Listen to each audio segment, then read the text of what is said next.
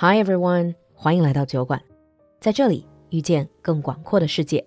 新年伊始，酒馆铺子又为您带来了好物——英国 Raniper 真皮皮具护理膏。英国年销量一百五十万瓶，为你心爱的包包、鞋子做个 SPA，养护清洁一罐搞定，买一送四。酒馆铺子做你的全球好物搬运工，搜索微信小程序“酒馆铺子”，更多好物等待你的发现。另外，酒馆的旗舰课程直播口语小班课第二十六期最后召集，本周日三月三号开班，三月五号正式上课，错过又要等两个多月之后喽！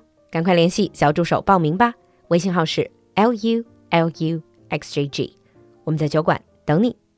Now on with the show.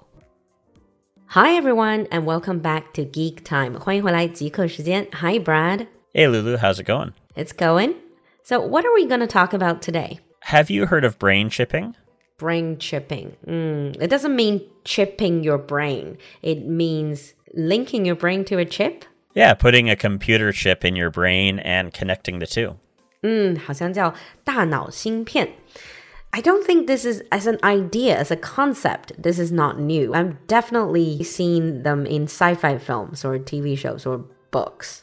Oh, yeah. It's not a new idea, but it's something that's actually been in the news a lot lately, lately because of Neuralink, and they're trying to actually brain chips into real life. Oh, Elon Musk again.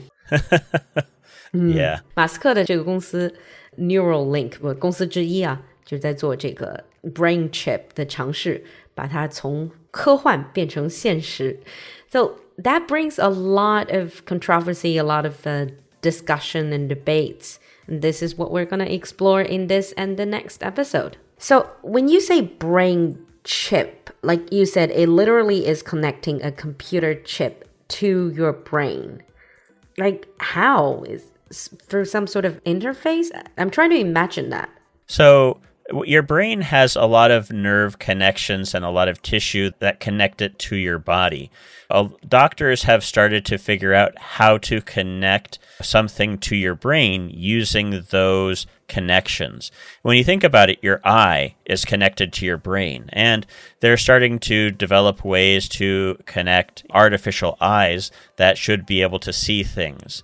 Oh. It's all just a matter of finding a way to interface a chip with using an electrical pulse that goes into your brain and then sending that signal back to the chip. I see. So, not necessarily implantation. Yeah, implantation. So, in order for it to connect to your brain, you would probably have to actually implant it. Implant. They're doing tests, yeah, implanting that into your brain, yeah. Mm, I see, I see. And you mentioned doctors, so I'm assuming this whole idea, this whole progress initially, at least, was aiming to solve some medical problems? Mm-hmm. Yeah. There's a lot of issues that stem from issues with your brain. And people have Alzheimer's or they have other memory issues that might benefit from use of these devices. Mm. People who are paralyzed, for example, they basically the thing that's wrong is their brain isn't connected to their spinal cord anymore. And so they can't control their body. And mm. so if you can use a computer chip to bridge that gap and connect your brain back to your spinal cord, then you could control your body again to be honest, you were talking about paralyzed, especially mm -hmm. severely paralyzed people like paraplegics. 嗯，就是那种全身瘫痪的高位截瘫的那些病人。Actually, when Hawking was still alive, I think there was already talks about this brain chipping, so that basically your brain sends a signal and then this robotic thing it's almost like a robotic limbs or whatever they will do things according to what your brain is telling them yeah now they have done something where they can do some sort of scanning where they get a signal from your brain that mm. could control something like this. It's not very strong from what I've seen. It doesn't work. It doesn't work perfectly. It might be something that they could do in the future where they don't actually have to implant something into your brain. But definitely having something connected directly to your brain could help with that issue and make it a lot stronger. And so even if you don't have a limb, you could have like a robotic limb, and that exactly. robotic limb could be controlled by it. There are some artificial limbs that people use mm. that can be controlled by the muscles you still have, but those are very rudimentary and you can't control it completely. Whereas if you had a chip connected to your brain, you could control that robotic limb with a greater degree of dexterity. Yeah, I mean, it's amazing to think about the future application of this technology because it can be potentially the cure for Alzheimer. Not a cure, but at least a way to help people with Alzheimer's or like amnesia, memory problems，就是阿兹海默症或失忆症，各种各样跟 memory 有关的一些病症。And also people, like we said, who who are paralyzed, who are paraplegics, and then it will help them regain motor functions again. Well, albeit through a different way, but they will be able to regain limb function through like a robotic. What's that word? Prosthetic. Yeah, prosthetic. hmm Yep, prosthetics. And also perhaps people. Oh, actually, I'm thinking about another application of this. You know, kids who find learning very difficult, they're not necessarily having a low IQ, they just have learning disabilities, learning difficulties. So they can just basically become straight A students, no?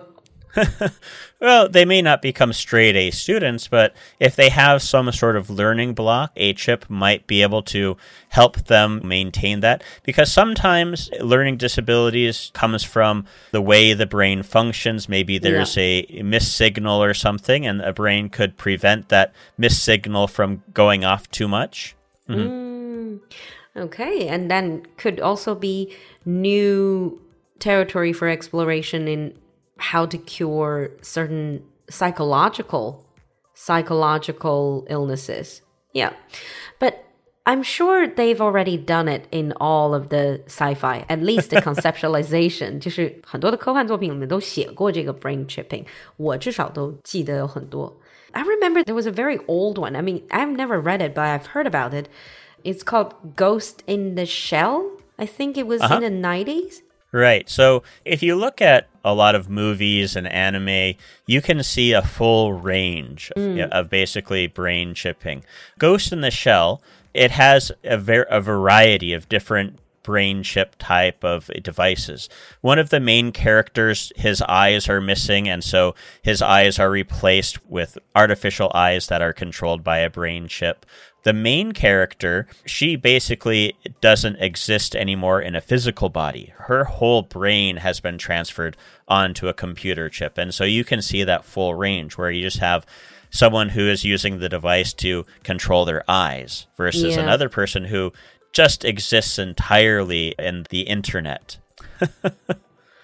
Yeah, I mean, it's that makes me think even people who are, for example, in a coma, as long mm-hmm. as they're not brain dead, this could also be a way for them to continue living in another form, maybe? If you look at you know RoboCop, RoboCop is uh. another old one. He, the man was killed, and they replaced parts of his brain with chips, and so he became part man, part machine, all mm. cop. but yeah, basically, he wasn't the same, right? Because they couldn't take away his memories. No matter what happened, his his memories always came back. But he wasn't all human. And so he didn't have the same feelings presented in his emotions, but he still longed for being a human. He still had feelings deep inside. Yeah.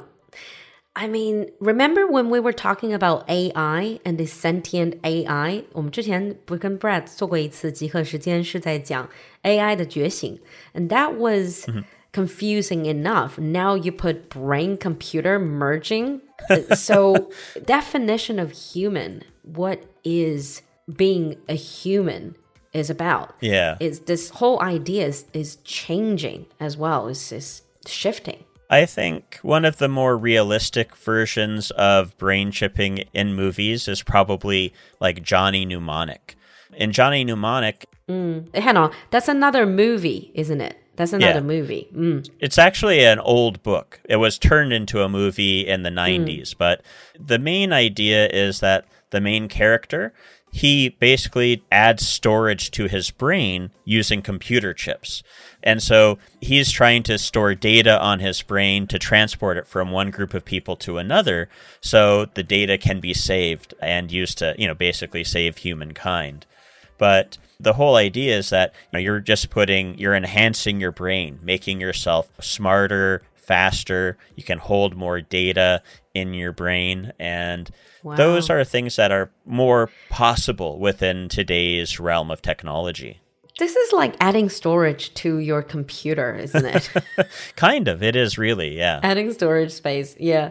Sometimes it's surprising to think some of these old books, old movies, 20, 30 years ago, or even earlier, that they were able to come up with all these really visionary tales, really visionary storylines. Mm-hmm. Mm. And and now we can see them turning into reality in, front of yeah yeah really in all sorts of aspects. It's a yeah.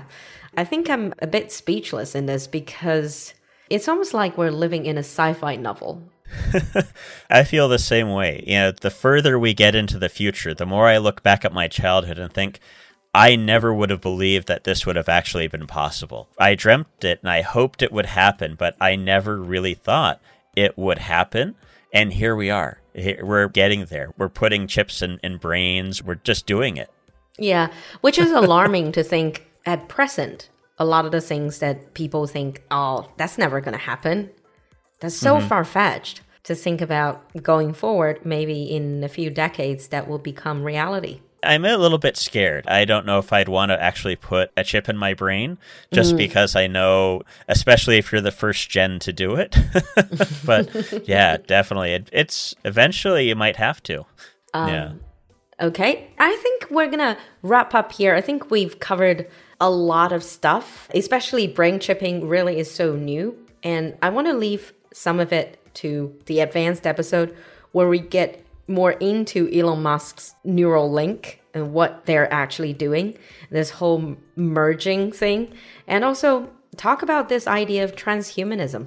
Mm-hmm. So, if you guys have ever heard of brain chipping, brain chips, and have any comments or any questions, leave us a comment in the comment section. And thank you, Brad, for coming to the show. No problem. See you in the next episode. We'll see you next time. Bye. Bye, everyone. 新年伊始，酒馆铺子又为您带来了好物。英国 Raniper 真皮皮具护理膏，英国年销量一百五十万瓶，为你心爱的包包、鞋子做个 SPA，养护清洁一罐搞定，买一送四。酒馆铺子做你的全球好物搬运工，搜索微信小程序“酒馆铺子”，更多好物等待你的发现。另外，酒馆的旗舰课程直播口语小班课第二十六期最后召集，本周日三月三号开班，三月五号正式上课，错过又要等两个多月之后喽！赶快联系小助手报名吧，微信号是 lu。L U X J G，我们在酒馆等你。